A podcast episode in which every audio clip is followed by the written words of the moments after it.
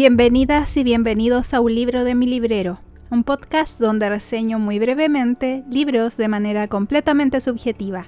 Mi nombre es Amanda y les invito a escuchar la reseña de un libro de mi librero. En este episodio he decidido reseñar otra selección de relatos y cuentos titulado Noctuario, Relatos extraños y terroríficos, del autor Thomas Ligotti. De este autor solo había escuchado el nombre, de personas y booktubers que se dedican más al terror. Y bueno, puedo decir que nació en Estados Unidos en 1953. Ha ganado tres veces el premio Bram Stoker por distintas categorías y es considerado por algunos como un autor de terror psicológico. Y tal como señala la introducción de mi ejemplar, no se trataría de un autor de estilo tan contemporáneo, sino que en él encontraremos eh, rasgos de autores clásicos de gran nivel. Me llamó la atención esta introducción realizada por Jesús Palacios porque es bastante crítica con el terror contemporáneo, señalando que el fantaterror actual está hinchado de temáticas políticamente correctas, comentarios y críticas sociales y personajes humanos. y a la vez considera el terror de Ligotti como provocador del miedo, sin excusas y sin recurrencia a lo banal. Una interesante opinión que no sé si comparto totalmente, no profundicé en ello honestamente, pero que me llamó la atención. Eh, no por el hecho de cómo clasifica al autor, sino que hay varias críticas que me parecieron bastante, no sé, como un poco intensas, por así decirlo. Bueno, Noctuario, cuya publicación original fue en 1994. Lo leí por la editorial Valdemar, pero en la colección Club de Diógenes, que es un poco más económica que los libros de tapa dura, porque hay distintas colecciones en Valdemar así como en Alba, ¿cierto? Y está algunas que son más accesibles en precios que en otras. Sin embargo, la portada es magnífica. El libro lo compré por la ilustración de la cubierta, que es de José Hernández, titulada Ausencia del líquido. Es muy buena, me encantó. además, este ejemplar tiene poco menos de 30 relatos, pero no se preocupen que no los reseñaré todos. Lo primero que diré es que se me hizo difícil entender un poco el estilo del autor. El primer relato, titulado Medusa, lo sentí bastante ambiguo y frío, con una narración como distante, o creo que la palabra perfecta sería como alienada y honestamente no tenía idea hacia dónde se dirigía. La atmósfera del relato era muy impersonal y ya una vez que avanzaba en él me di cuenta que tenía un evidente tono filosófico que me llevó a plantearme algunas cosas durante el relato y que a mí me confundían un poco. La verdad es que no sé si me superó el relato o algo así. Y bueno, y cuando leí el siguiente, el siguiente relato, me di cuenta de que el autor se caracteriza por eso, no es como que solamente ese relato lo tuviese.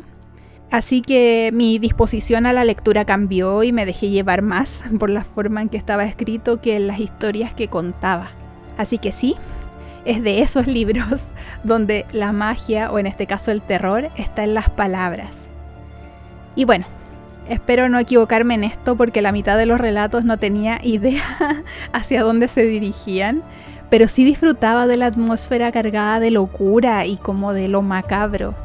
Bueno, volviendo al segundo relato, fue pero por lejos mi favorito de toda la colección y creo que ha sido de mis relatos favoritos de todo el terror que he leído. Me gustó demasiado, es bastante impactante, es atrapante y es muy fuerte se titula Conversaciones en una lengua muerta y gira en torno a la noche de Halloween, presentando una serie de interacciones entre el protagonista y los niños que piden dulces. Pero a medida que avanzan los años, estas interacciones se van volviendo cada vez más extrañas, o lo que nos van informando de estas interacciones. Creo que mm, tiene un leve tono surrealista y todo el terror no es explícito, es subyacente, es decir, oculto, es un terror psicológico. Luego de esta maravilla hubo relatos que me parecieron oníricos, como estar atrapada en sueños, o en realidad como pesadillas, cargados de personas macabras y extrañas, y ahí llegué a uno que es muy conocido del autor titulado El Salal. Como ya sabía que debía ponerle atención a la forma más que al contenido, creo que me gustó. Está impecablemente bien escrito y la historia es súper atrapante, pero nuevamente me sentía un poco perdida. Luego de buscar información tras haberlo leído, me enteré que era un terror cósmico, término que yo desconocía, y era un relato de terror existencialista y metafísico. Así que yo pensaba, Amanda, ¿dónde te fuiste a meter? Pero la verdad es que suena como terrible, pero no lo fue tanto. Honestamente, hay muchas clasificaciones que desconozco de las artes, pero este relato, como la gran mayoría, me mantuvo inquieta porque además hay una constante incomodidad, pues el autor no nos entrega toda la información. Da una sensación de que él va un paso adelante de nosotros, pues nos dice menos de lo que sabe y nos obliga a realizar una especie como de conjetura. Por ejemplo, hay un cuento que habla de un hombre huyendo de algo que no sabemos qué es, más que sombras para apropiarse de él y lo dirigen a la locura. Entonces nunca tenemos toda la información. También quería mencionar que hay mini relatos, algunos no alcanzan las tres páginas y son bastante buenos, me gustaron mucho. Creo que mm, al ser tan breves dan tiempo para que uno pueda saborearlos y entenderlos, como leerlos más detenidamente. Yo al menos disfruto de eso. Y sin duda, este libro me obligó mucho a hacer ese trabajo, como a, pensar. Creo que muy pocas veces había leído terror que me obligara a pensar tanto. Al principio me incomodó mucho.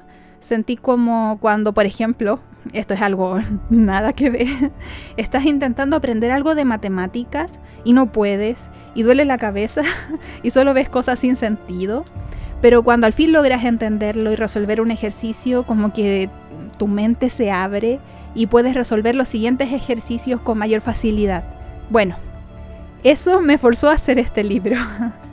me obligó a pensar y a analizar, pero también a tratar de dejar de entender y a aceptar y disfrutar el viaje de la lectura. A medida que avanzaba, más fácil se me hacía el siguiente y honestamente me sentí muy orgullosa de mí porque iba entendiéndolos con mayor facilidad. Claramente no es un libro que recomendaría a cualquier persona, de hecho no sé si lo recomendaría tan fácilmente porque no es un libro cómodo ni sencillo, pero siento que es excelente, es de una gran calidad. Creo que para este autor la traducción que escojamos es fundamental al menos yo sé que con Valdemar podemos dar casi por sentada eh, una buena traducción. Y si pudiera recomendarles un relato sería el de Conversaciones en una lengua muerta, que es mi favorito de Noctuario. De esta manera me despido. Les agradezco muchísimo, como siempre, el haberme escuchado y nos reencontramos en dos semanas con otra reseña de un libro de mi librero. Hasta la próxima.